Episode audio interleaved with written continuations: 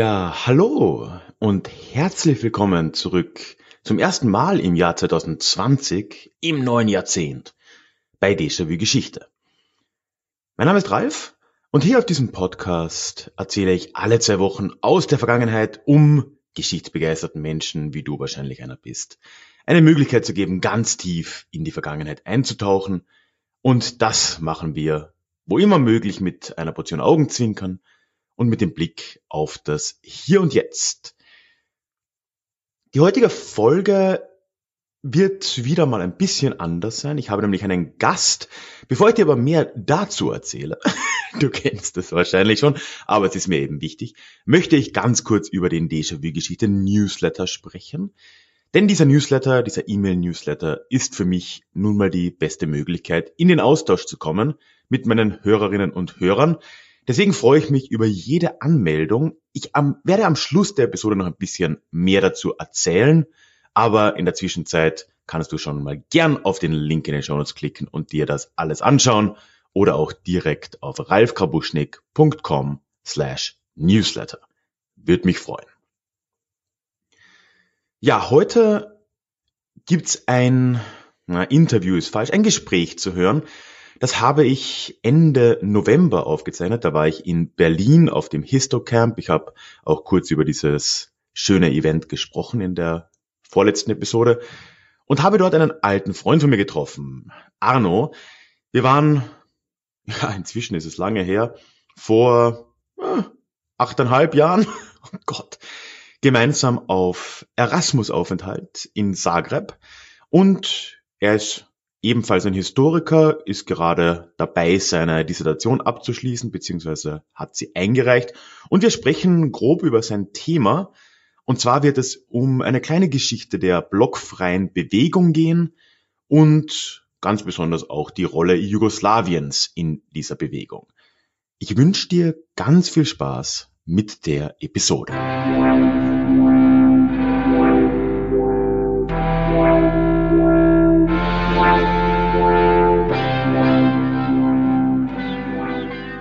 Heute bin ich nicht alleine hier am Start, sondern habe einen alten Freund dabei, äh, dessen Vornamen ich aussprechen kann und dessen Nachnamen ich immer noch nicht aussprechen kann. Arno, ich sage mal Trulc. ist das korrekt? Ja, das passt. Sehr schön. Ja, Arno ist ein alter Freund von mir aus meinen Studienjahren in Zagreb damals. Wir werden uns auch ein bisschen über ein Jugoslawien-Thema so halb unterhalten. Aber vielleicht zuerst mal, Arno, erzähl doch mal was. Wo, wo, was machst du? Warum bist du hier? Ja, hallo, äh, ich bin Arno, ich bin äh, Südosteuropa-Historiker tatsächlich und habe bis vor kurzem promoviert über äh, Jugoslawien nach 1945 beziehungsweise das blockfreie Jugoslawien und was es für einen immensen und heute vergessenen Einfluss auf die Weltpolitik hatte und auch auf die Vereinten Nationen. Ja. Und mittelbar auch auf das Völkerrecht, darum geht's äh, in meiner Dissertation so im engeren Sinne, aber heute wollen wir natürlich über das Allgemeine reden, also genau. über äh, den heute ziemlich vergessenen äh, Einfluss, den Jugoslawien mal hatte, ähm, der weit jenseits dessen liegt, worum man, äh, worüber man äh, sonst äh, so spricht, wenn man über den Balkan redet oder über das ehemalige Jugoslawien, weil man da so ziemlich schnell in den 90er Jahren und den Auslösungsprozessen handelt und das Ganze, was davor war, die ähm, gut 40 Jahre halt komplett unter den Tisch fallen lässt, ja. Ja, das heißt, wir werden uns heute ein bisschen über Jugoslawien unterhalten. Die lieben Freunde von Balla Balla Balkan werden es uns verzeihen. Könntest oh, du ja. treffen wir später noch auf dem Bier der irgendwo in Berlin. Wir sind gerade ja. in Berlin. Ne? Aber nicht nur Jugoslawien. Ich glaube, so im Kern werden wir uns ein bisschen über die blockfreie Bewegung Exakt. unterhalten. Das ist, ja. wenn es jetzt der richtige Begriff ist. Und so zur Einordnung, ich denke, es ist ja jedem ein Begriff nach dem Zweiten Weltkrieg, spätestens 48, 49 kann man sagen, mit der, sagen wir mal jetzt im, im deutschen Kontext verbindet man jetzt die BRD und DDR-Gründung, 49 mhm. jetzt vielleicht ein bisschen damit, im jugoslawischen Kontext 48, darüber sprechen wir sicher noch, beginnt ja dann diese äh, Zwei-Block-Stellung in der mhm. Weltpolitik. Ne? Und die Frage ist jetzt, was heißt hier Blockfreiheit in dem Kontext? Willst du mal ein bisschen erzählen, wie denn die Lage nach 1945 in Europa, in der Welt generell vielleicht war und dann vielleicht auch mal so langsam mal überleiten, wie das in Jugoslawien war und wie dann Jugoslawien zu diesem, ich könnte, man kann wahrscheinlich sagen, zu einem treibenden Faktor in dieser mhm. blockfreien Bewegung dann langsam wurde. Mhm. Hey, it's Ryan Reynolds and I'm here with Keith, co-star of my upcoming film If, only in theaters May 17th. Do you want to tell people the big news? All right, I'll do. Sign up now and you'll get unlimited for $15 a month in six months of Paramount Plus Essential Plan on us. Mintmobile.com slash switch. Upfront payment of $45 equivalent to $15 per month. Unlimited over 40 gigabytes per month. Face lower speeds. Videos at 480p. Active Mint customers by 531.24 get six months of Paramount Plus Essential Plan. Auto renews after six months. Offer ends May 31st, 2024. Separate Paramount Plus registration required. Terms and conditions apply if rated PG. Ja, also blockfrei heißt erstmal, das ist eine deutsche Übersetzung. Ähm, der ursprüngliche Begriff ist Non-Alignment und Non-Aligned. Der kommt nicht aus Europa. Der kommt tatsächlich aus Indien. Den ah. hat Indiens erster Präsident Nehru geprägt, um seine Außenpolitik äh, zu beschreiben, die er halt unabhängig von den ehemaligen Kolonial- und Westmächten und auch unabhängig von dieser Blockbildung gestalten Wann wollte. war das so? Also Indien 48 Unabhängigkeit? Hm, ja, das, das ist dann Anfang der 50er gewesen. Anfang der 50er. Ja, ähm, ja. aber ähm, der jugoslawische Weg ist ein eigener und der wurde auch am Anfang nicht blockfrei genannt äh, von den äh, Kommunisten in Jugoslawien und von Tito. Ähm, die weltpolitische Lage ist ja so gewesen, dass ähm, Jugoslawien sich quasi selbst befreit hatte mit einer mhm. Partisanenarmee, aber in starker Verbindung mit der Sowjetunion, auch mit Militärhilfe, war auch aus Großbritannien, aber viel von der Sowjetunion und ideologisch natürlich komplett ja. am sowjetischen Modell sich ausgerichtet hat. Also äh, ähm, äh, Tito galt im Prinzip äh, in den 40er Jahren als einer der engsten Verbündeten, also mhm. ideologischen Verbündeten von Stalin und der Sowjetunion. Und ähm, ja, das Blatt wendete sich ziemlich abrupt 1948, als ähm, Jugoslawien quasi über Nacht aus ähm, dem kommunistischen Informationsbüro ausgeschlossen wurde. Das hat eine Kominform, ne? Ja, Kominform genau. äh, oder in Jugoslawien hieß es Informbüro, aber es ist dasselbe. Das saß jetzt sogar in Belgrad. Das saß sogar in Belgrad, danach dann in Bukarest, äh, nach dem Bruch mit der Sowjetunion. Das hatte eine, ist eine bisschen kompliziertere Vorgeschichte, die jetzt diesen Rahmen total mhm. sprengen würde. Man hat sich schon im Zweiten Weltkrieg nicht so richtig drüber verstanden, wie die Neuordnung in Europa oder im sowjetisch dominierten und sozial, dann sozialistischen Europa aussehen sollte. Ähm, Jugoslawien, kurz gesagt, hat auf seinen eigenen Entwicklungsweg bestanden ja. und hat da so auch eine sehr eigene Außenpolitik, Außenpolitik gemacht und da haben dann irgendwann die Sowjets, die gerne überall quasi das letzte Wort haben wollten, durch die Reißleine gezogen. Das heißt, schon auch dadurch bedingt natürlich, dass im Gegensatz zu zum Beispiel, wenn man jetzt sozialistische, realsozialistische Staaten wie Ungarn, Tschechoslowakei, mhm. Polen hernimmt, der Unterschied ist natürlich schon der, dass halt in Jugoslawien die Rote Armee eine ganz geringe Rolle. Genau, da gab es eine Militärattaché und irgendwie ein kleines, äh, weiß ich nicht, ein kleines Bataillon so vor Ort, mhm. aber die hatten keine, nicht so wie, schon gar nicht wie in der DDR der ehemaligen oder in anderen Staaten irgendwie stehende Heere ähm, ja. dort. Also das ist die Militär, der militärstrategische Aspekt kommt noch dazu. Mhm. Sonst hätte sich das, glaube ich, Jugoslawien gar nicht, äh, okay. also oder die Sowjetunion nicht lang gefallen lassen, dann wäre das ähnlich abgelaufen wie ein paar Jahre später in Ungarn. Ja. Das heißt so, wenn wir jetzt sagen 1948, so drei Jahre nach dem Krieg, zweieinhalb Jahre, Anfang mhm. 48, da haben wir jetzt die Lage, dass in Europa sich die, die Situation eigentlich recht deutlich zuspitzt zwischen mhm. Ost und West, genau. die Konfrontation. Wir sind noch nicht gut, im nächsten Jahr von da aus gesehen kommt dann die endgültige, oder nicht endgültige, aber von damals jetzt mal gesehen, also äh, tatsächliche Teilung Deutschlands in dem Sinne. Ne? Mhm. Bald kommt der Koreakrieg und so weiter. Mhm.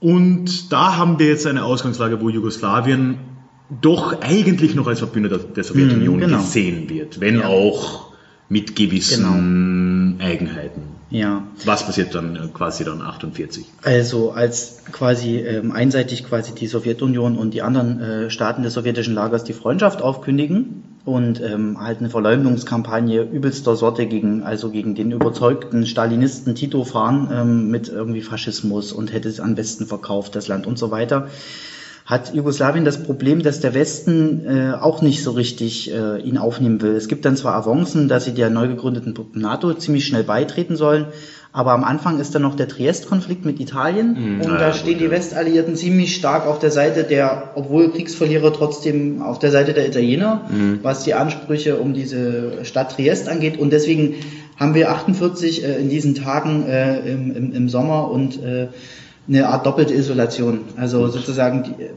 der Westen ist auch nicht so richtig bereit, Jugoslawien irgendwie zu unterstützen. Das kommt dann langsam in Gang. die freuen sich Ja. wahrscheinlich, dass es da diesen Ja. Konflikt gibt, schätze ich jetzt mal, Ja, aber mehr Fälle. auch erstmal nicht. Na, das ist ja So. schon eine Zurückhaltung, weil die denken, die glauben da eigentlich nicht dran, dass das zu einem dauerhaften Bruch kommt. Dafür halten sie einfach äh, die jugoslawischen Kommunisten für zu stark. Wa- Was waren die Gründe jetzt so ganz, wenn man es versucht, jetzt war sicher sehr komplex, Also, aber was waren die, die- Gründe für den Bruch? Die Gründe, also erstmal hatte Tito Augen auf Albanien geworfen. Er wollte das gern langfristig in seine äh, sozialistische Föderation eingliedern. Hat sich auch mit Enver Hoxha nicht so gut und äh, verstanden. Dann äh, äh, gab es äh, Ideen mit Bulgarien eine Balkanföderation zu gründen. Das war aber auch ein bisschen so äh, gegen die Hegemonie der Sowjetunion, zumindest wurde das so gedeutet in Moskau. Und dann gab es äh, Streit über Wirtschaftspolitik und allgemein den Einfluss, den die Sowjetunion und, oder Moskau auf Belgrad haben sollte. So. Okay, also im Prinzip einfach so Genau. eine Frage der Kontrolle letzten Endes. Genau. Und Unterordnung, also wie Unterordnung, stark sich genau, auch die jugoslawische Partei ähm, dem Primat aus Moskau unterordnet Mhm, und so weiter. Und da, äh, es hat sich halt hochgeschaukelt in so einem Telegrammwechsel. Irgendwann war halt äh, so sozusagen der Ausschluss da. Die Lagerstaaten haben natürlich sofort mitgemacht, äh, die diplomatischen Beziehungen ab, äh, abgebrochen. Es gab Grenzscharmützel, äh, die gerade ausgehandelten, schwierig ausgehandelten Wirtschaftsverträge, die ja auch ein Streitpunkt waren, wurden sofort wieder gekündigt und auf Eis gelegt. Es war eine richtig äh, schwere Lage, äh, bis hin zu, dass es kein, äh, kein Heizöl und sowas gab. Das wurde dann ziemlich schnell abgefangen. Also es, Jugoslawien nahm dann äh, 49, 50 Marshallplanhilfe an. Ging nicht anders, weil sonst wären sie ab, abgehängt gewesen vom Weltmarkt. Ich meine, das Land ne, war genauso kriegsversehrt wie der Rest von äh, Mittel- und Südeuropa auch. Ne? Also ähnlich äh, devastiert und ähm, entsprechend und extrem agrarisch mit einer hohen Analphabetenrate. Also sie hatten gar keine andere Wahl, als irgendwie Mhm. fremde Hilfe anzunehmen. Dann von der anderen Seite in dieser Situation mit diesen sich abzeichnenden Blöcken. Ja, aber dabei blieb es nicht. Also es gab keine Änderungen in der Politik. Es wurde weiter kollektiviert. Äh, Mhm. Der Sozialismus wurde weiter aufgebaut. Es gab weiter Planwirtschaft. Auch nach stalinistischen Genau, nach Muster stalinistischen eigentlich, kann man Muster sagen, und nach stalinistischen Muster wurden auch die Stalinisten dann verfolgt. Das ist ja ein bisschen das, das Irre, äh, was gewesen ist. Ja. Aber tatsächlich quasi Gulag für Stalinisten in Jugoslawien, also Mhm. Arbeitslager Goli Otok für die Spezialisten, können wir nach Goli Otok Ja. suchen. Das ist eines der wichtigsten Umerziehungs- und Arbeitslager Die nackte gewesen. Insel, ja. Ja, äh, in der kroatischen Adria wunderschön gelegen, aber extrem Wüste. Würde jetzt fast zu weit führen. Ja. Also ähm, außenpolitisch war es so, man musste sich irgendwie neue Partner suchen, ohne äh, sich in diesen Systemkonflikt zu sehr einzumischen und am besten mit der Maßgabe, ihn irgendwie für sich zu nutzen oder gar zu überwinden. Da kommen ganz toll erstmal die Vereinten Nationen ins Spiel als neue äh, diplomatische Okay. Hauptfläche. Also das heißt ja. im Prinzip so, Ja. die Option wäre wahrscheinlich jetzt mal da gewesen, so nach 48, dass man sagt, okay, man könnte der NATO beitreten. Das ist etwas, was halt Genau. ideologisch natürlich Ja, es war schwierig. Schwierig. Das wollte Tito nicht. Äh, was er gemacht hat, ist äh, kurzfristig einen sogenannten Balkanpakt einzugehen mit äh, Griechenland und der Türkei. War auch extrem, also eine extrem ungewöhnliche Mhm. Kombination beides NATO-Staaten. Griechenland war sozusagen indirekter Kriegsgegner Ende der 40er Jahre, weil äh, die jugoslawischen Kommunisten massiv die äh, griechischen äh, Kommunisten und die demokratische Ah, da war Armee ja. Ja, gegen ja. die Royalisten äh, und Konservativen unterstützt haben, ja, äh, bis hin zur Unterstützung der mazedonischen, äh, ma- makedonischen Slawen und so weiter. Also das war eine Militärallianz, die hat in den 50er Jahren ein bisschen gehalten. Das wurde viel so gesehen, so als eine Quasi-Integration Jugoslawiens in die NATO-Strukturen. so indirekt quasi Indirekt über einen. Vertrag mit, also assoziiert. Es Ja. hielt aber nicht lang. Also es war ziemlich schnell auf Eis. Ähm, Das heißt, man hat sich dann anderswo Genau, umgeschaut. genau, anderswo. Und äh, das hing auch damit zusammen, dass man äh, sich neue Partner gesucht hat außerhalb von Europa. Und da spielen dann die persönlichen Beziehungen äh, zu zwei Personen eine ganz große Rolle, nämlich äh, zu äh, Jawar, Jawaharlal, ich krieg's immer nicht raus, Nehru Ja, halt Nehru, aus Indien. Jawahar. Ja, wir kriegen es, glaube ich, Na, nicht wir zu werden's hin. nicht hinkriegen. Also Nehru Ja. Ähm, und ähm, Gamal Abdel Nasser, also zuerst war, glaube ich, nur ein Kolonel, der dann aber zum Präsidenten wurde in der ägyptischen Revolution Mitte der 50er Jahre. Mhm. Dann aber natürlich sehr bekannt durch, den, durch die Suez-Krise. Ne? Genau, durch die Suez-Krise sehr bekannt, panarabischer Nationalist, einer der Menschen, die äh, der PL, die PLO sehr gefördert haben und mehrfach Krieg gegen Israel geführt haben Ja, und ja, so ja, weiter. ja. Ähm, und äh, genau, und die Suez-Krise war sozusagen auch ein Auslöser, ähm, dass das erste Mal richtig koordiniert auch auf UN-Ebene zwischen diesen drei Delegationen zusammengearbeitet Mhm. Also es war jetzt wurde. wirklich mal Ja. Mhm. zuerst so, dass sich quasi die, gar nicht so sehr die Staaten, wenn ich das richtig verstehe, oder also eigentlich vielmehr die, die, die Staatsoberhäupter, diese drei Männer, Genau, mehr genau. oder weniger, Tito, Nero, Ja, aber das ist auch schon ein bisschen Ex-Post-Narrativ, weil man Ja. kennt die Fotos von diesem berühmten Treffen auf Prioni, das ja so ein bisschen so als Gründungsakt dieser blockfreien Bewegung dann Mhm. Ende später gilt. 50er, ja. In 56 war das. Ähm, es ist eigentlich so, dass eigentlich meine Dissertation beziehungsweise meine Studien und Forschungen ra- herausbekommen haben, das haben schon ganz schön viel die Außenministerien gemacht.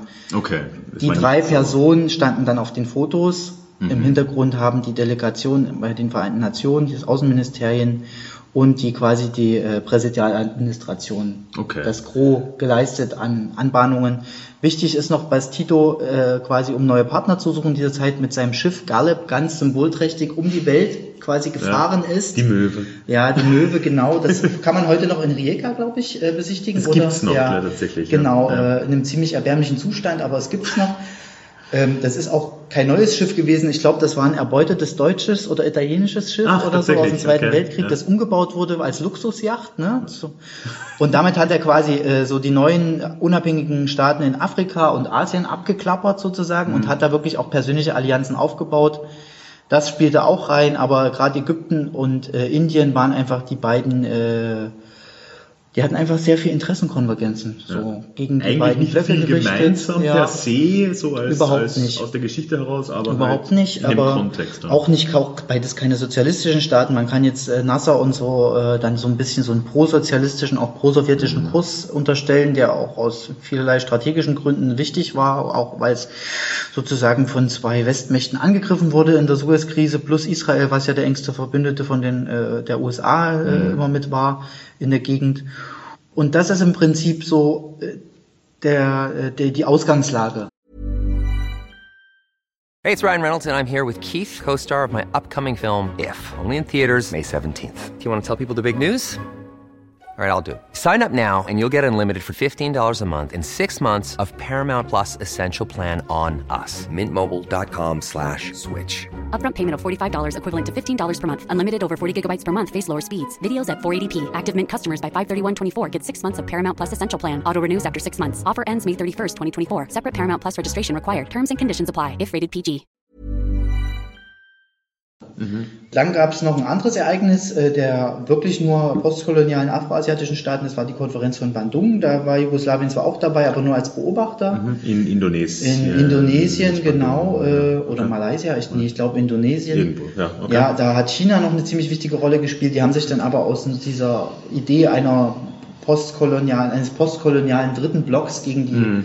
Äh, beiden äh, Mächte des Norderney-Halbkugel ein bisschen gestemmt, so, weil sie auch noch zu sehr an die Sowjetunion gebunden waren.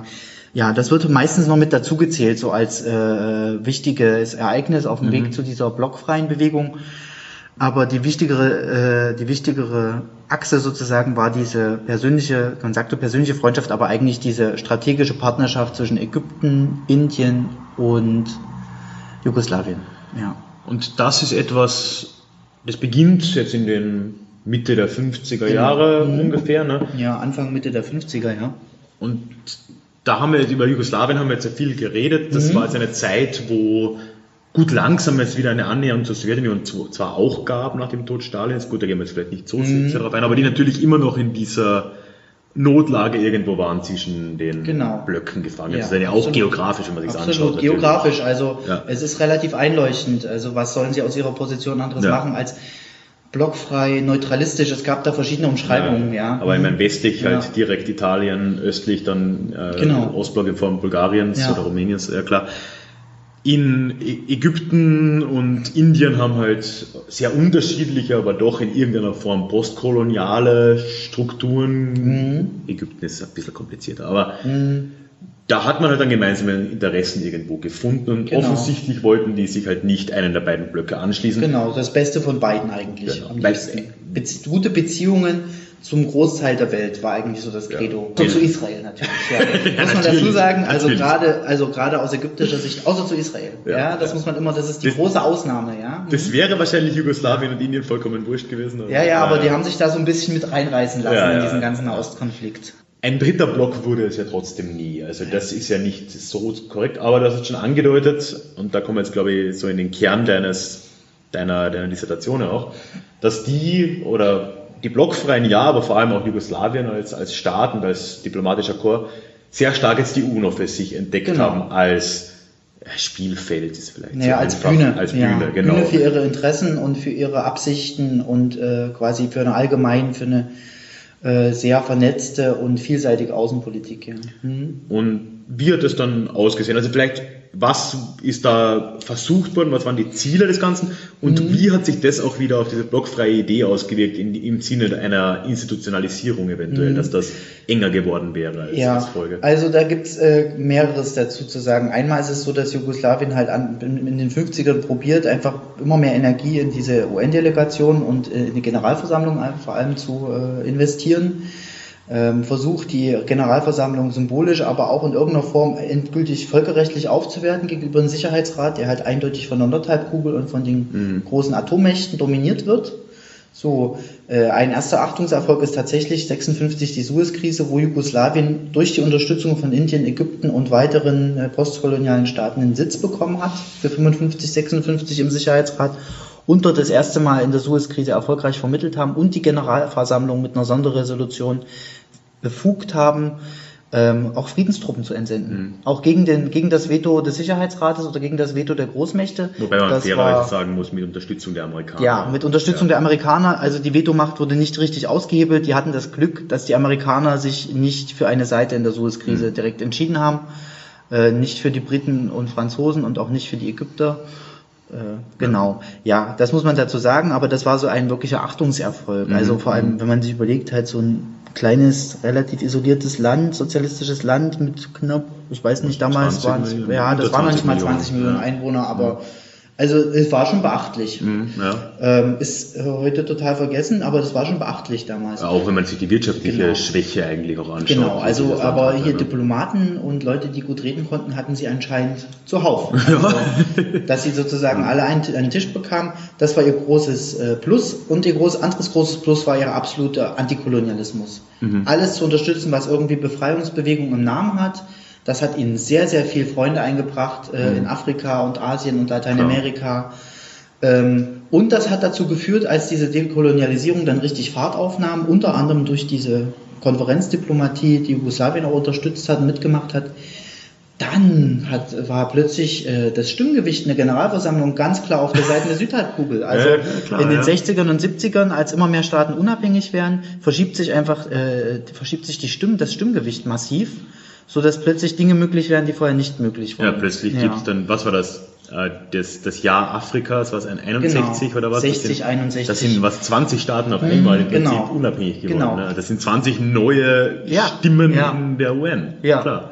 Und äh, diese Dreierkombination, also Indien, Ägypten und Jugoslawien haben es bekommen, die meisten dieser Staaten auf ihre Seite zu ziehen. Ihnen zu sagen, also ganz ehrlich, ihr könnt hier euch aussuchen, entweder hier Knute aus Moskau und ihr müsst irgendwie eure Länder sozialistisch umgestalten, was bei so postkolonialen Gesellschaften immer sehr schwierig ist oder total in die Hose geht. Ich erinnere so an sowas wie Kambodscha. Oder äh, ihr geht halt, lasst euch weiter unterdrücken quasi von den ehemaligen Unterdrückern und der USA. Ähm, oder ihr macht bei uns mit so ungefähr, in unserem Ah. Club. Gut, das klingt jetzt so logisch, aber es war ja trotzdem Nee, damals ein nee. diplomatischer Erfolg natürlich. Ja, ne? absolut. Weil, weil Absolut. Die, die, die, die Default-Option wäre es ja per se jetzt nicht unbedingt Mhm. gewesen. Also man würde jetzt denken, so, äh, sich einen der beiden Blöcke anzuschließen, haben ja auch genug gemacht, Genau. muss man ja dazu sagen, aber Ja. äh, das wäre jetzt wahrscheinlich wenn da als die Diplomatie nicht da gewesen wäre, Mhm. der Ausgang des Ganzen gewesen. Äh? Jugoslawien nannte das zu diesem Zeitpunkt übrigens noch nicht blockfrei, sondern nannte das, hat das als aktive friedliche Koexistenz beschrieben. Hm. Ja, also auch so ein bisschen mit sozialistischem Vokabular. Friedliche Gut, ja. Koexistenz kennt man Klar. so aus Sowjetunion, ist eigentlich das, was man mit den Staaten, die nicht sozialistisch sind, so versucht aufrechtzuerhalten, damit es zu keinem Atomkrieg kommt, friedliche Koexistenz Hm. und darüber Abrüstung zu organisieren. Aber Jugoslawien hat gemeint, aktive friedliche Koexistenz, das ist, wir haben gute Beziehungen zu allen Staaten, wir mischen uns nicht in deren innere Gesellschafts- und äh, Regierungsform ein. Wir wollen gute Beziehungen zu allen Staaten und gute Handelsbeziehungen, kulturellen Austausch und so weiter und das alles auf einer antikolonialen, antirassistischen Grundlage. Niemand wird aufgrund seiner Hautfarbe, Religion, Herkunft, Muttersprache diskriminiert, war alles, also klingt alles jetzt super toll, die Realität sah immer noch anders aus. Blockfrei, äh, dieses Non-Alignment, also Nicht-Einordnung, das ist tatsächlich eigentlich die indische Version gewesen in der 50er Jahren, wie sie ihre äh, Politik zu den beiden großen Blöcken und vor allem zu China gestaltet haben.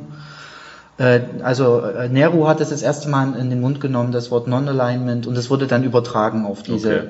Quasi außenpolitische Orientierung. Es war ja noch keine Bewegung, es gab auch kein Gründungsdokument, es waren eigentlich nur Absprachen. Wir sind weder noch ist die Idee und wir sind die Stimme quasi der, der Süd- Südhalbkugel. Das ist dann in den 50ern, 60ern noch nicht so prononciert, da geht es tatsächlich mehr so Abrüstung zu organisieren und zu appellieren. Anti-Atomar wahrscheinlich. Anti-Atomar äh, gegen die beiden hegemonialen Blöcke, äh, gegen den Imperialismus quasi gerichtet. Dieses dezidiert irgendwie wirtschaftliche Gerechtigkeit für die postkoloniale Welt und irgendwie eine neue Weltwirtschaftsordnung zu gründen, das ist eher so ein Thema, was in den 60ern und vor allem in den 70ern aufkommt. Okay, ja. Das heißt, ab wann kann man jetzt dann von einer blockfreien Bewegung reden? Weil Jetzt hast du schon gesagt, Mhm. Bewegung war es ja noch keiner.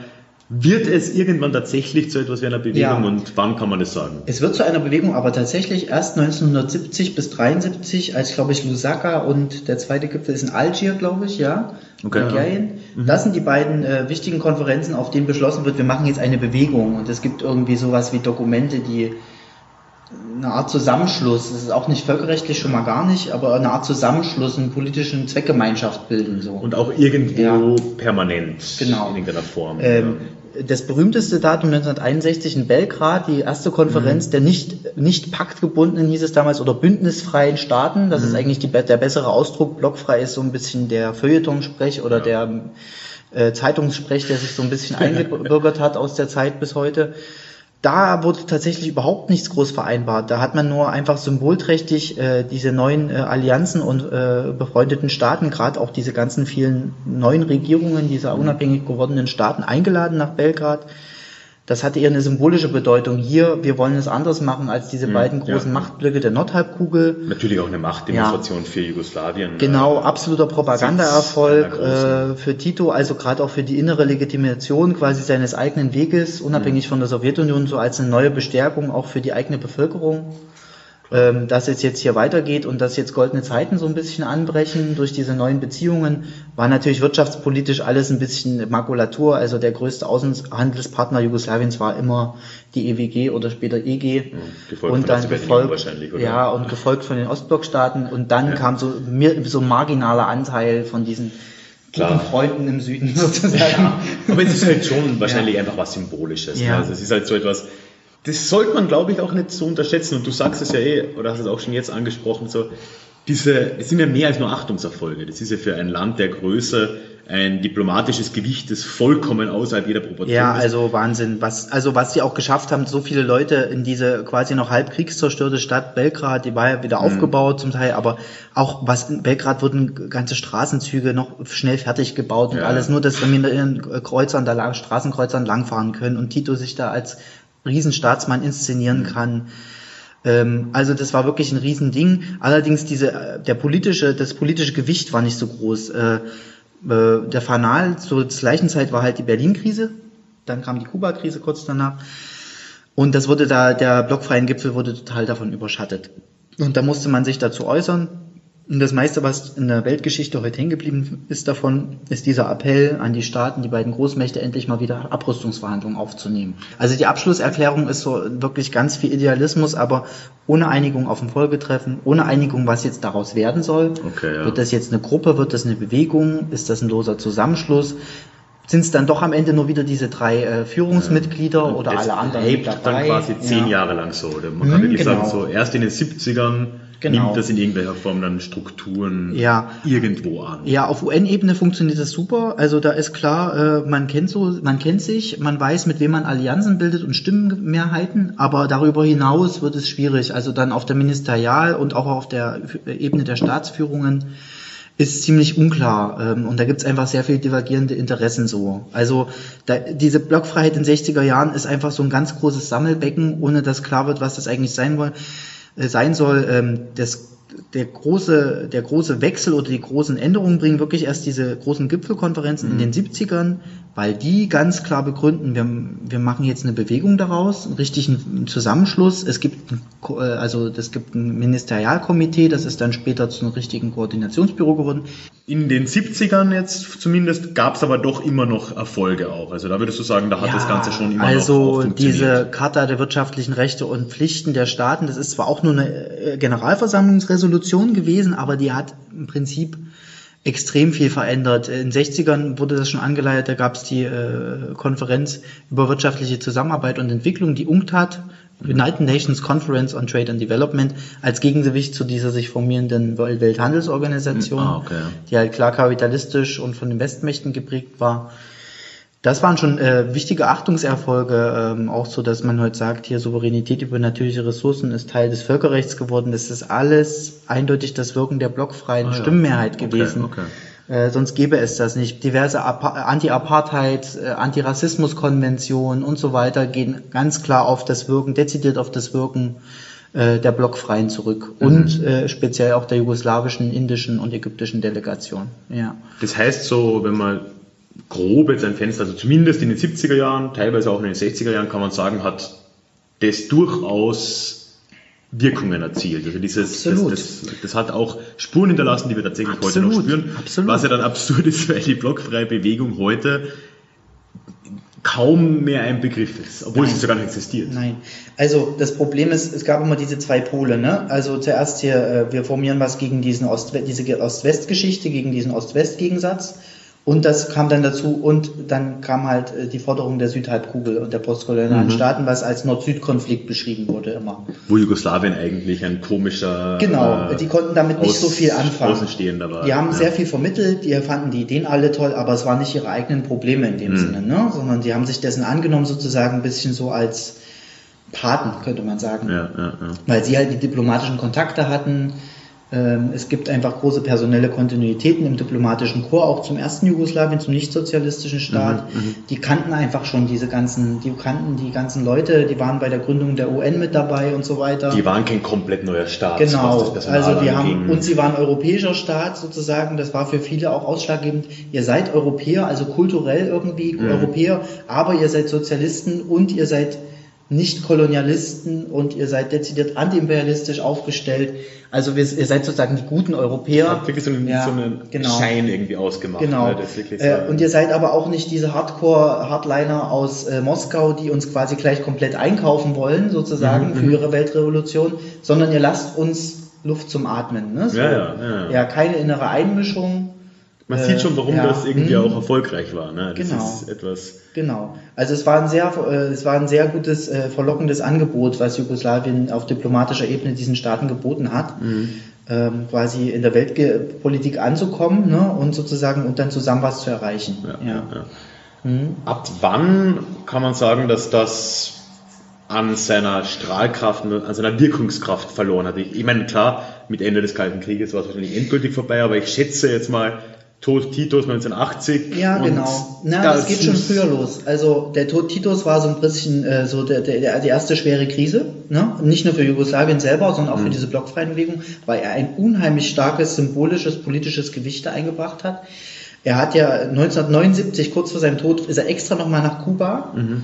Nach Havanna mitgefahren, weil er Angst hatte, dass äh, Fidel Castro und das sozialistische Kuba diese Bewegung prosowjetisch Ja. einkaufen. Und äh, als es dann hieß, äh, der nächste Gipfel findet in Havanna 79 statt, äh, war in Jugoslawien der Alarmglocken im Außenministerium und bei Tito selbst. Mhm. Also die Bewegung würde erstmal einfach nur prosowjetisch wahrgenommen und man würde die Partner oder die guten Beziehungen, die man mittlerweile auch wieder zu den Westmächten hätten, hätte äh, aufs Spiel setzen. So. Und da ist er das letzte Mal wirklich hingefahren, obwohl er eigentlich nur seinen Außenminister hinschicken wollte. Auch schon Josef ziemlich- Wirchowitz, ja, der war damals noch neu halt, äh, deswegen hat er dem wahrscheinlich nicht so ganz Und vertraut. Tito war ja jetzt gesundheitlich nicht mehr sonderlich Nein, Höhe. der war, glaube ich, das war schon, der hatte nur kurz davor ein Bein amputiert zu War bekommen. auch über und 85 oder? ja, ja, also er hat es nur noch ein paar Monate überlebt. Mhm.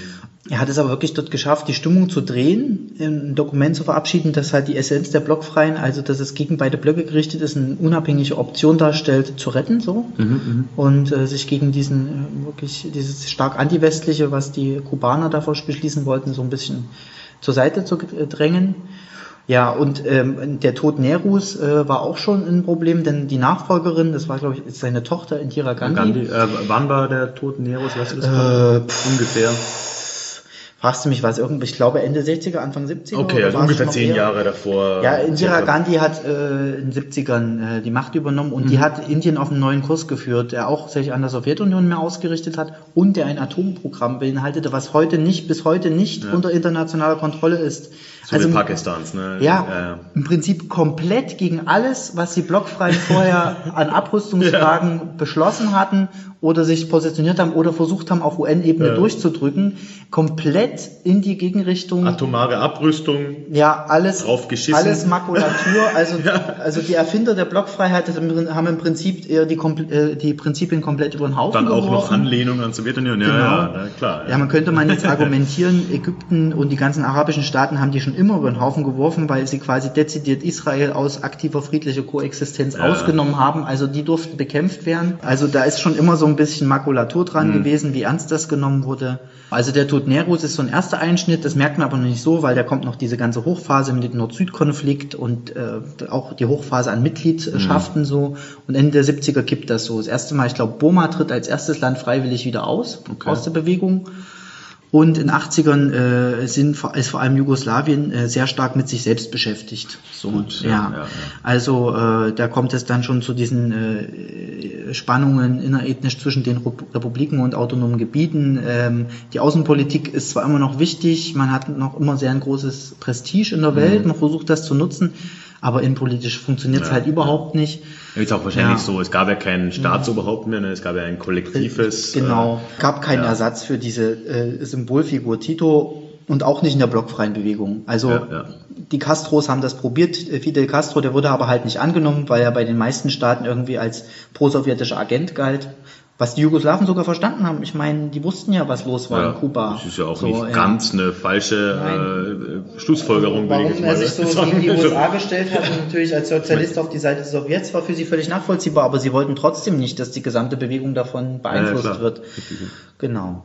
Und ähm, dann ist es so, dann kommt immer kommt wirklich ganz stark dieses Antirassismus- und Anti-Apartheid-Thema auf. Dann ist Mm, quasi gut, Süd klar, Südafrika der Hauptgegner der blockfreien Bewegung. Es geht überhaupt nicht mehr um diesen äh, Ost-West-Konflikt, da ist ja nochmal eine große äh, heiße Phase Anfang der 80er, aber dann fängt mit Gorbatschow und so weiter diese Entspannungspolitik an. Das heißt, es ist für die nicht mehr interessant. Und dann geht's gegen Südafrika, gegen das Apartheidsregime, vor allem weil dann auch Robert Mugabe den Vorsitz übernimmt, also der äh, Präsident von Zimbabwe bis vor kurzem sozusagen. Gar nicht lange her. Gar nicht lange her, das ist ja wirklich mal endlich freiwillig mit wie alt, mit 92 Oh, oder ja, so oder noch älter abgetreten ist. 2017 oder wann auch immer. Also ne? der ewige Präsident, ja. Aber damals war er noch relativ jung und frisch. Na, das heißt jung, aber er war sozusagen in seinen besten Jahren und der hat äh, gegen Südafrika Stimmung gemacht. Und das haben die arabischen Staaten ausgenutzt, die haben das immer alles umgemünzt. Das passt ja auch auf Israel. Das war schon in den 70er Jahren, äh, da gab es dann schon diese erste äh, Gleichsetzung, äh, Zionismus ist Rassismus, Resolution, das war auch eine der, weiß ich nicht, moralpolitischen Tiefpunkte der blockfreien man jetzt Bewegung. argumentieren, Und das ging dann total in diese Richtung. Zumal, Okay. weil dann auch äh, Iran äh, immer wichtiger wurde. Iran nach der islamischen Revolution hat diese Blockfreiheit sehr stark für sich benutzt, um äh, quasi äh, anzuschließen und äh, weltpolitisch irgendwie äh, se- sein Gewicht einzubringen. Und da sieht man auch schon, also in den 80ern driftet das einfach in eine sehr starke Beliebigkeit alles ab. Und auch für die Außenpolitiken äh, der, der Länder, die heute noch offiziell in dieser blockfreien Bewegung organisiert sind, ist es eher so äh, ein ferner Liefen. So. Ja, klar. Mhm. Das heißt, okay, in den 80ern wird's zunehmend unwichtiger und natürlich dann mit 89, spätestens 91 Genau. kann man sagen, hat sich der Zweck der Blockfreien Genau. eigentlich ja erledigt. Oder? Genau, also ein, ein, ein quasi ein Zweck, äh, warum diese, Be diese Bewegung entstanden ist, brach quasi weg. Mhm. Da gab es quasi immer noch diese äh, Nord-Süd, äh, diese Nord-Süd-Dimension, die ist auch immer noch wichtig bis heute. Mhm.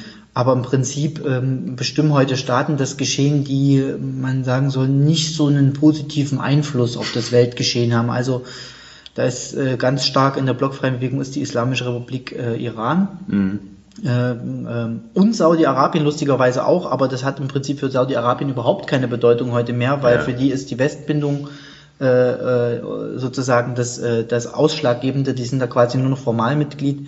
Iran versucht immer zusammen und Südafrika, die versuchen ein bisschen das wieder auf eine weltpolitische Ebene zu holen. Ähm, gut, dann ist auch noch Nordkorea Mitglied, da müssen wir, glaube ich, nicht drüber weiter ja, reden, ja, aber ja. das ist, glaube ich, der einzige internationale Kuba Zusammenschluss, immer wo noch, irgendwie oder? Nordkorea ernst genommen wird, neben den äh, wenn, neben dem äh, atomaren Drohungen, die sie dann immer benutzen, um ernst zu nehmen, Nee, ernst ja genommen auch zu werden. Trump. Ist ja nicht so. Ja, ja. Ja. Also was in den 90ern nur noch wichtig, wichtiger wurde, war eigentlich diese panafrikanische Zusammenarbeit, die Mhm. im Prinzip sehr stark darauf zurückgeht, dass es, äh, dass die schon in der blockfreien Bewegung alle Auch zusammengearbeitet die haben. Afrikanische Union ist ja Genau. wahrscheinlich eine Die Afrikanische Union Folge. ist eine Folge, also da gab es zuerst die, die Vorgängerorganisation war die panafrikanische, das panafrikanische Bewegung oder Da war ja panafrikanische. Gaddafi relativ stark. Oder? Genau, Ja. und da wurde dann die Afrikanische Union draus und die sind im Prinzip, die haben im Prinzip die ganzen Leitprinzipien wie keine Stationierung fremder Militärbasen, keine Einmischung in innere Angelegenheit, Mhm. gute Beziehungen zu allen Staaten. Die haben im Prinzip dieses ganze relativ offene Grundsatzprogramm von Belgrad 61, was Mhm. ja eigentlich nur das einzige ist, wo man so Blockfreiheit aufhängen kann, komplett übernommen in die Okay. Übersetzungen. Also ähm, das ist auch eine ziemlich wichtige weltpolitische Folge. Also die Afrikanische Union hat ziemlich viel Inspiration und ziemlich viel Vorläufer, äh, ideenmäßige Vorläufer in dieser blockfreien Bewegung gehabt. Okay. Ja. Hm. Aber ansonsten, also ich war ja sehr überrascht, das war jetzt vor pah, vier, vielleicht fünf Jahren irgendwann mal so die Nachricht gelesen, ich weiß nicht wie viele Jahre, äh, die hatten, da gab es dann blockfreien Treffen in, ich weiß nicht mehr wo, ist auch wurscht, ich glaube in Venezuela oder ist, ist auch egal. Mhm. Ja, ja. Hm. Äh, Und die haben halt irgendwie gefeiert, 60 Jahre. Genau. Das mag jetzt alles anders gewesen sein, aber ungefähr sowas war's. Und da bin ich wirklich vor dieser Nachricht gesessen und habe gedacht, die blockfreie Bewegung gibt's noch. Ich war, äh, ich meine, ich teile ja mit dir diesen Jugoslawien-Hintergrund. Mir ist die blockfreie Bewegung ein Begriff, weil mir war das vollkommen neu, dass die immer noch existiert. Ja, mir ja. ist auch äh, vollkommen unklar, warum das so ist. Also sie stirbt einen langsamen Tod, würde ich sagen, aber sie gibt es noch. Und heute ist, ich würde sagen, heute ist sie ist im Prinzip äh, ein klar antiwestliches Bündnis von allen netten Menschen, die in irgendeiner Form äh, Dreck am Stecken hatten, aber dann doch irgendwie bei altlinken äh, Anti-Imperialisten irgendwie noch Fans finden. Ja. Also so nette Menschen wie Chavez, der jetzt äh, schon länger tot ist, ja. und Maduro, vor allem, äh, der sein äh, sehr unwürdiger Nachfolger ist. Kann man behaupten. Ja, äh, dann Ahmadinejad hat sehr, sehr stark darauf gedrungen, äh, die blockfreien Bewegung irgendwie weltpolitisch wieder zur Bedeutung zu bringen, um das irgendwie als Forum für, die, für den Iran zu nutzen. Äh, Nelson Mandela hat auch mal versucht, noch die blockfreien Bewegung in irgendeiner Form ein Pos- Positives Der abzugewinnen. hat zumindest ein bisschen weniger Dreck Ja, nein, der, den meine ich nicht. Entschuldigung, den wollte ich den, blöd, dass ich den jetzt in dieser Reihe genannt habe. Das wollte ich jetzt nicht damit sagen. Ich habe äh, Also es gab ja Genau. noch schon ein paar Initiativen, aber im Endeffekt. Genau, ja, und Ja. Äh, Bolivien, ähm, wie heißt er der jetzt auch, Evo so, Morales, ja, der gehen Morales, musste, der ja, hat ja. auch die äh, Block, äh, immer- hat auch immer wieder drauf gesetzt, dass es die blockfreien Bewegungen noch gibt, Mhm. um irgendwie weltpolitisches Gewicht zu haben, aber an sich sind das alles so ein bisschen, naja, ich sag mal so, Fehlzünder gewesen, also ähm, viel haben sie äh, mit dieser alten Allianz nicht erreichen können, sozusagen. Hm. Wie würdest du dann alles in allem, wir haben jetzt gesehen, okay, in den 50ern langsamer Start, auch aus einer Notsituation Mhm. Ja. raus, vor allem in Jugoslawien, aber durchaus auch in Indien und zu Teilen Mhm. in Ägypten, wo halt einfach eine Konstellation dann halt da war, wo es Sinn gemacht hat. Daraus mit dieser Bewegung in Richtung stärkerer Bündnisarbeit, äh, ist ein schlechtes Wort, Institutionalisierung in einer Form, Mhm. über den ja, langsamen Niedergang der, der letzten 30, 40 Jahre. Wie würdest du dann das Gesamt jetzt bewerten, diese Zeit, die letzten 70 Jahre oder 60 Jahre, wo es es gegeben hat? Was waren die dauerhaften Spuren, die man davon vielleicht heute noch sieht? Was waren die Erfolge, die wir, die wir heute noch, noch sehen? Und was war die Rolle, die das wirklich Hm. gespielt hat in der jüngeren Ja. äh, Zeitgeschichte? Ja, also jenseits von Erfolg und Scheitern, das ist immer so ein bisschen schwierig äh, als historische Kategorien, weil man da sehr viel wertet. Ne? Also es Stimmt, geht ja um, das tut mir es geht ja um Signifikanz und Einfluss. Ja, ja. Und das war also gerade für die Staaten, die hatten eigentlich, äh, wenn wenn es diese Form von Absprache und Koordinierung und äh, schließlich Zusammenschluss nicht gegeben hätte, die hätten weltpolitisch überhaupt nie irgendwie äh, Spuren groß hinterlassen oder wenn, dann wäre das komplett vergessen und es hätte überhaupt keinen äh, merklichen Einfluss gehabt. Also für so ein kleines, relativ kleines europäisches Land wie Jugoslawien ähm, äh, war das einfach ungeheuerlich äh, einflussreich, was sie erreicht haben. Also allein, was sie irgendwie geschafft haben, irgendwie diverse Abrüstungsgremien wieder zu beleben und immer wieder am Laufen zu halten die ganzen äh, Vorarbeiten zu wirtschaftlicher Gerechtigkeit, zu einer anderen Welthandelsordnung, das ist, hat zwar alles nicht wirklich funktioniert am Ende, weil äh, die im Prinzip die großen Machtblöcke das nicht mitgetragen haben, aber die gesamten Ideen und die Prinzipien, die sind heute alle noch ähm, abrufbar und vor allem das äh, Prinzip über wirtschaftliche Souveränität und äh, äh, Ressourcensouveränität ist heute ein ganz wichtiges äh, Handels- und Wirtschaftsvölkerrechtliches Instrument. Dann ähm, äh, die Definition des Angriffskriegs und von Aggression, diverse Antiterrorkonventionen, die in Zusammenarbeit äh, durchaus mit westlichen Staaten entstanden sind, gegen Flugzeugentführungen, gegen die Entführung von diplomatischem Personal. Ähm, was ist noch wichtig, ähm, damit ich hier nichts vergesse?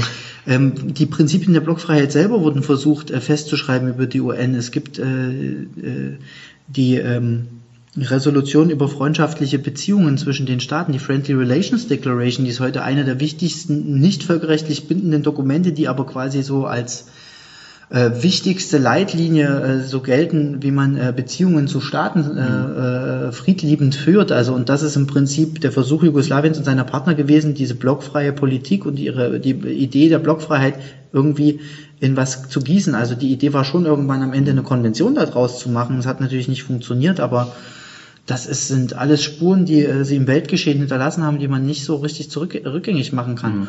Und natürlich die große äh, symbolpolitische Aufladung, also dass die Weltöffentlichkeit mitbekommen hat, hey, es gibt da tatsächlich äh, Staaten, äh, die jetzt hier sich einbringen wollen, die die Welt äh, verändern wollen und die Welt mitgestalten wollen, die halt vorher äh, also total unter Abhängigkeit und unter Unterdrückung gelitten haben. Und an denen in der UNO-Generalversammlung kein Weg mehr vorbei. Genau, die jetzt plötzlich Ja. da äh, die äh, also die Agenda bestimmen konnten. Äh, äh, also das war schon, das äh, war äh, äh, ziemlich äh, ziemlich krass. Also dadurch Mhm. haben sich einfach nur die die Themensetzungen und die Agenten und so weiter innerhalb der UN total verändert, vor allem in den 60er und den 70er Jahren. Also Ja, ja. wenn es diese blockfreien Bewegungen nicht gegeben hätte und wenn es dann diese G Gruppe der G77 der Entwicklungsländer, das war quasi eine Erweiterung, nicht gegeben hätte, also äh, würde die Welt völlig anders aussehen, auch was es so an Entscheidungen gegeben hat. Und ähm, ja, in der Hinsicht ähm, ist es einfach nur äh, verrückt, dass so wenig Leute sich daran erinnern. Und es ist verrückt, dass es heute auch ähm, den heutigen Entscheidern so wenig präsent ist, was es für ein historisches Stimmgewicht hatte. Also aus diesem, äh, natürlich aus dieser weltpolitischen Situation heraus, dass es quasi zwei Machtblöcke gab und man sich irgendwie anders positionieren wollte. Ja, was ja. dann nach 89 so nicht mehr möglich war, ja.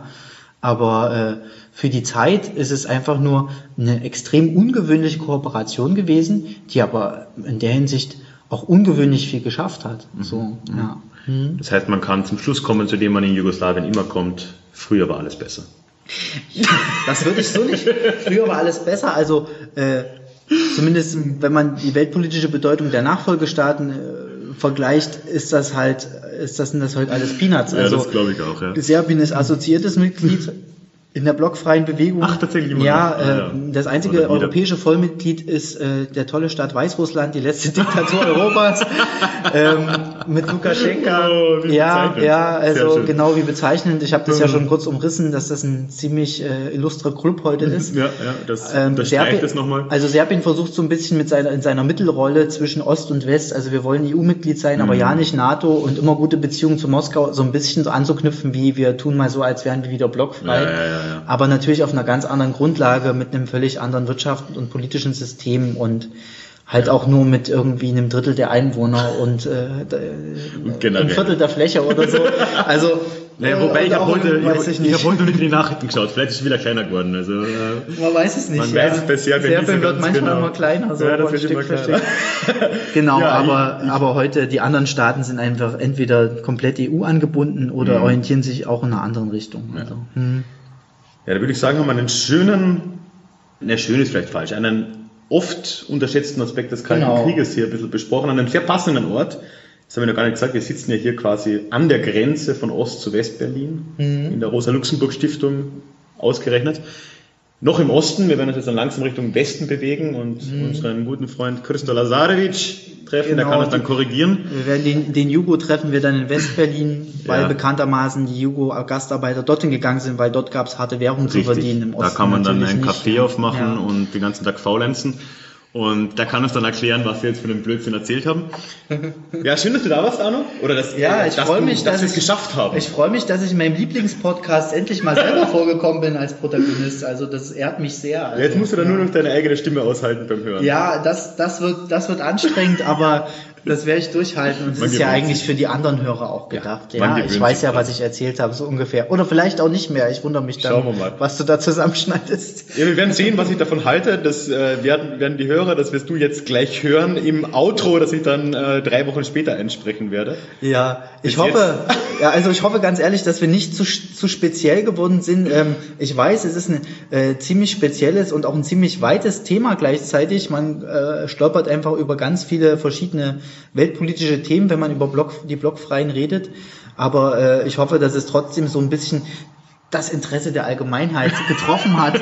auch so nicht nur die ganz krassen Geschichtsfreaks oder Freaks, äh, Kalten Krieg-Fans oder so. Also ich hoffe, dass ich irgendwie alle erreichen konnte. Ja, kalte Krieg-Fans mögen wir generell nicht. dann lassen wir es mal gut genau. sein, würde ich sagen.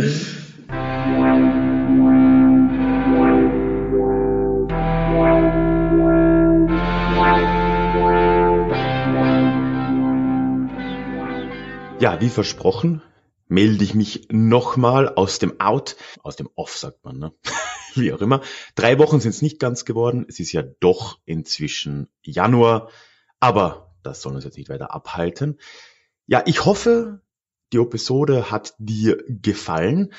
Am Schluss habe ich mich dann auch nochmal motivieren lassen. Wir haben ja im Scherz ein bisschen über die jugoslawischen Migranten Westdeutschland gesprochen und habe dazu einen Blogartikel verfasst, nämlich zu dem, der Begriff ist eigentlich schwierig, den Gastarbeitern, die da so ab den 60ern nach Deutschland gekommen sind, unter anderem aus Jugoslawien. Und darüber kannst du eben auf meinem Blog mehr erfahren. Und den Link zu diesem Artikel findest du in den Show Notes zu dieser Episode. Ebenfalls in den Show Notes findest du einen Link zu dieser Episode auf meiner Website. Das hat den Sinn, dass man dort erstens nochmal alle Kommentare, alle, alle Notes von mir findet, aber man kann eben auch drunter direkt kommentieren, wie das so auf einer Website, auf einem Blog üblich ist. Ist, wenn du Gedanken hast zu dieser Episode, sehr praktisch, weil man eventuell auch ein bisschen ein Gespräch anfangen kann, was besser ist als so eine 1 zu 1 Kommunikation. Und apropos 1 zu 1 Kommunikation, ich habe es anfangs schon angedroht, ich rede nochmal kurz über den E-Mail-Newsletter von Déjà-vu Geschichte. Denn das ist wirklich eine schöne Angelegenheit. Man kommt wirklich wunderbar in den Austausch. Es funktioniert ja so, wenn du dich dort anmeldest, dann bekommst du von mir am Anfang so ein paar Begrüßungsmails, aber dann so zwei, maximal dreimal im Monat eine E-Mail mit neuen Episoden, mit neuen Blogartikeln, mit allem, was sich bei mir eben so tut. Aber ganz wichtig, du kannst auch auf jede E-Mail direkt antworten. Ich bitte da auch immer wieder mal um Feedback. Es ist ein wirklich gut funktionierender Austausch. Und außerdem bekommst du als kleines Dankeschön auch noch ein kostenloses Hörbuch und ein paar E-Books geschenkt.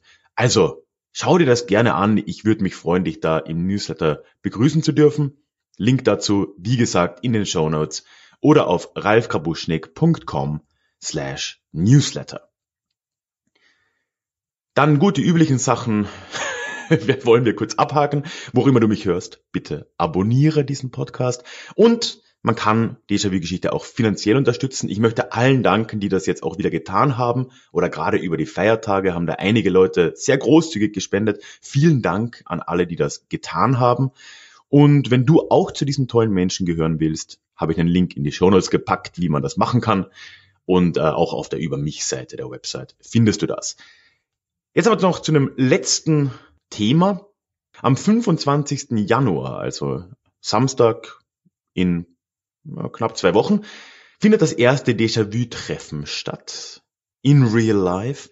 Wir treffen uns in meiner alten Heimatstadt Freising, wo alles begonnen hat mit diesem Podcast. Ich werde dort ein bisschen durch die Stadt führen. Vielleicht weißt du es, ich bin immer noch Stadtführer in Freising, auch wenn ich jetzt in München lebe. Und ja, am Abend setzen wir uns gemütlich zusammen auf das ein oder andere Bierchen im Bräustüberl Weinstefan, der in Anführungszeichen, wir sind noch nicht ganz sicher, ältesten Brauerei der Welt. Wenn du noch spontan Lust hast, komm gern dazu. Ich würde mich sehr, sehr freuen, dich zu sehen. Es gibt so eine Anmeldung über Eventbrite, die habe ich unten in die Shownotes gepackt. Da kann man sich so äh, äh, kostenlos ein Ticket kaufen, nennt sich's, glaube ich. Einfach für mich, für die Planbarkeit ist das eine ganz gute Sache, dass ich weiß, wie viele Reservierungen ich noch bekannt geben soll und so weiter und so fort. Ja, wäre schön, dich da zu sehen.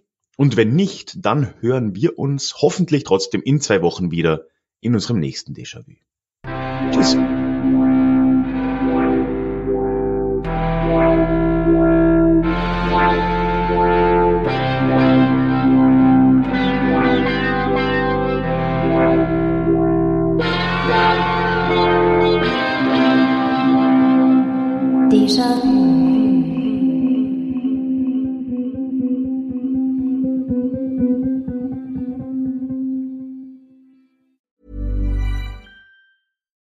It's Paige DeSorbo from Giggly Squad. High quality fashion without the price tag. Say hello to Quince.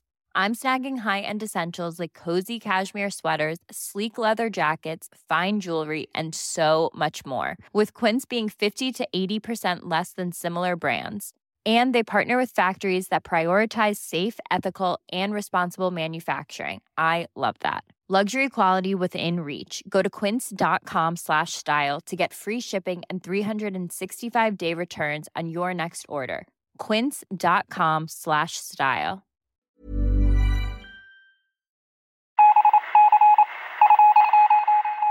Möchtest du dich noch mehr mit Geschichte beschäftigen?